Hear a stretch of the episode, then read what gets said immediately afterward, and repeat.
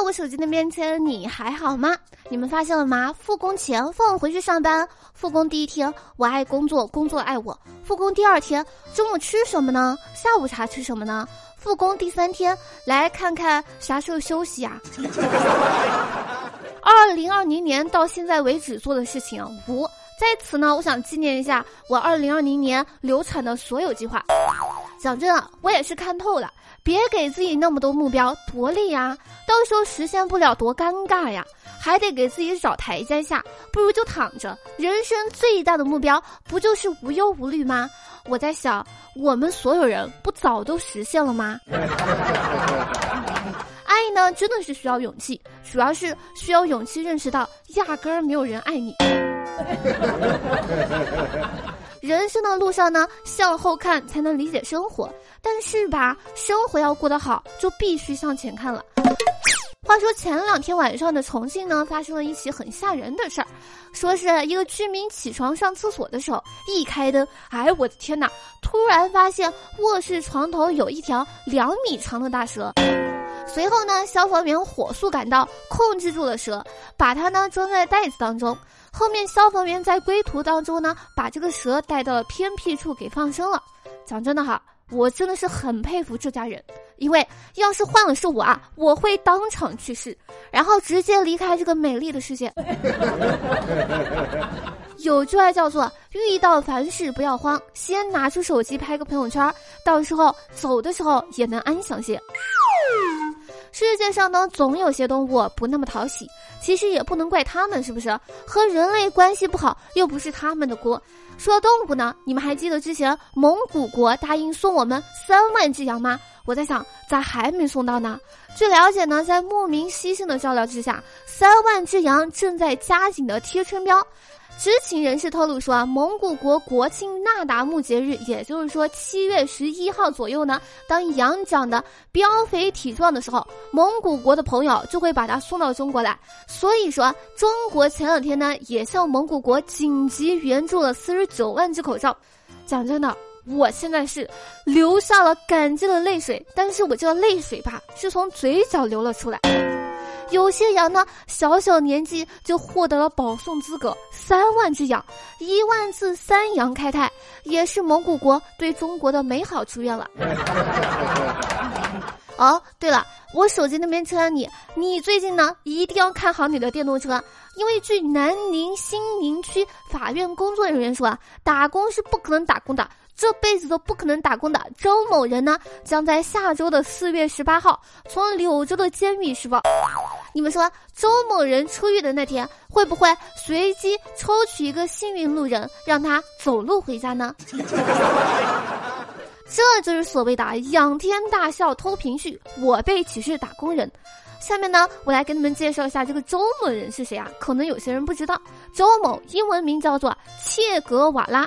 现代著名哲学家、说唱歌手、行为艺术家，代表作呢有《不打工的秘密》《消失的电瓶》《金瓶梅》《电瓶风云》《最后的电瓶》。曾经呢，在二零零二年发表全新专辑《不会生意不打工》，获得最佳作词作奖曲。二零二零年的时候呢，将携带最新的作品《金瓶梅》王者归来。周某的经典台词是：“没钱了，肯定要做呀！不做的话，没有钱用。打工是不可能打工的，这辈子都不可能打工的。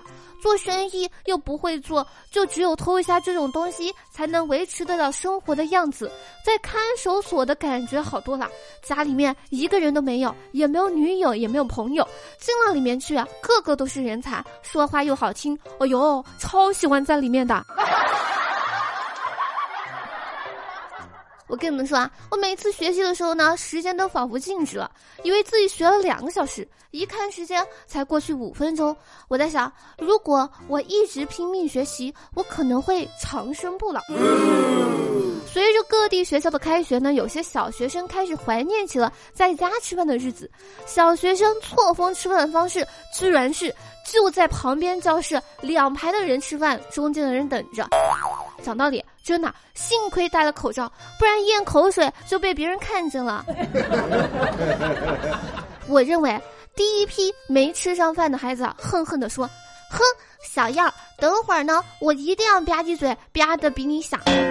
讲真的，错峰吃饭呢，我是可以理解的。但是为什么没吃的要这么坐着看呢？布置点作业给他们做做不好吗？我已经感受到了学校的一片苦心了，这一定是在磨练祖国花骨朵的定力。毕竟那句怎么说来着？天将降大任于斯人也，必先苦其心志，劳其筋骨，饿其体肤。幸好我毕业了，不然看到这位同学吃便当，自己却不能吃，我肯定得上火呀。与此同时呢，大学生们都强烈的渴望着开学，因为我听说当代大学生女生刷碗，男生下地，只能靠干活来维持亲情了。讲真的，你们发现了吗？这几个月在家，沦为了一个没有感情的洗碗机器，每天全靠洗碗来维持亲情。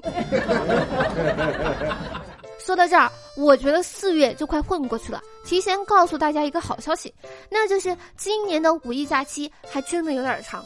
看通知说是五月一号到五号呢，放假调休，共五天。但是我想说的是，假期前一个星期日和后一个星期六都要上班，你们觉得开心吗？对不起，我已经对放假提不起兴致了。都休息好几个月了，还在乎这几天吗？在家玩了两个多月，照镜子感觉自己变漂亮了，结果隐形眼镜一戴，原来我这他喵的是近视加重了。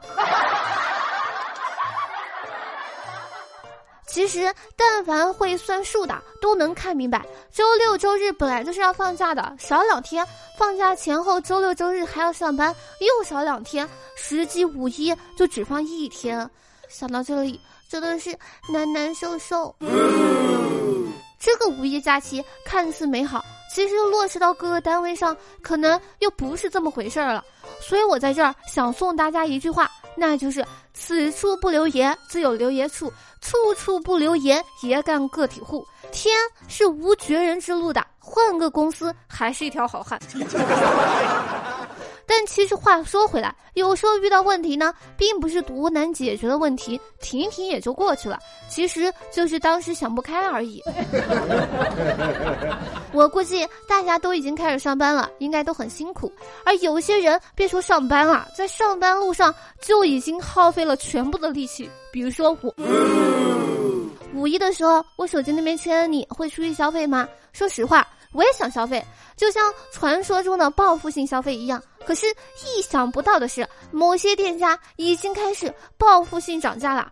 最近呢，海底捞等餐饮企业呢上调了价格，引得了不少吃货们纷纷吐槽。食客说，海底捞明显贵了，两个人吃了三百六，之前差不多的菜品才花三百出头，毛肚都八十块钱一份了，土豆片都一块五一片了。饭都七块钱一碗了，这真的是贵。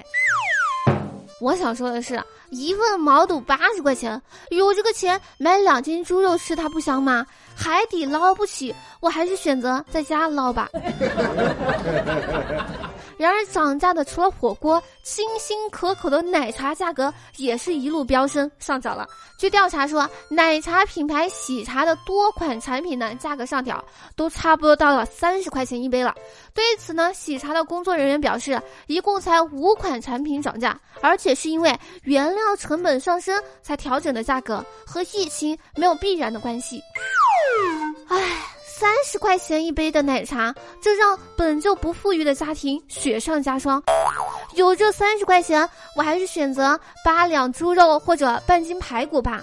我是发现了，只有涨价的东西从来没有降价的时候。口口声声说原料涨价，那材料成本怎么涨价了？你说说呀！夏天瓜果蔬菜都便宜，在你嘴里就是涨价了。原料降价的时候也没有看见你们降价呀！我觉得我说的这些都是废话，毕竟白花花的银子又不烧手，当然是多多益善啦。好了，接下来时间呢，我们来看一下上期节目评论。上期节目沙发君呢是单车鱼。然后呢，谢谢单车鱼 GD，还有 TAT 帮节目辛苦的盖楼，然后特别感谢树小脑好萌嘤嘤嘤对上期节目打赏，爱你比心么么哒。好嘞，以上就本期笑料百出的全部内容，感谢你能从头听到尾。如果觉得节目还不错的话，记得点赞、评论、转发、打赏，一条龙服务哟。另外呢，每天晚上我都会在喜马拉雅进行直播，所以我在直播间等你呀。好了，本宝宝哔哔完了，我们下期节目不见不散，拜了个拜。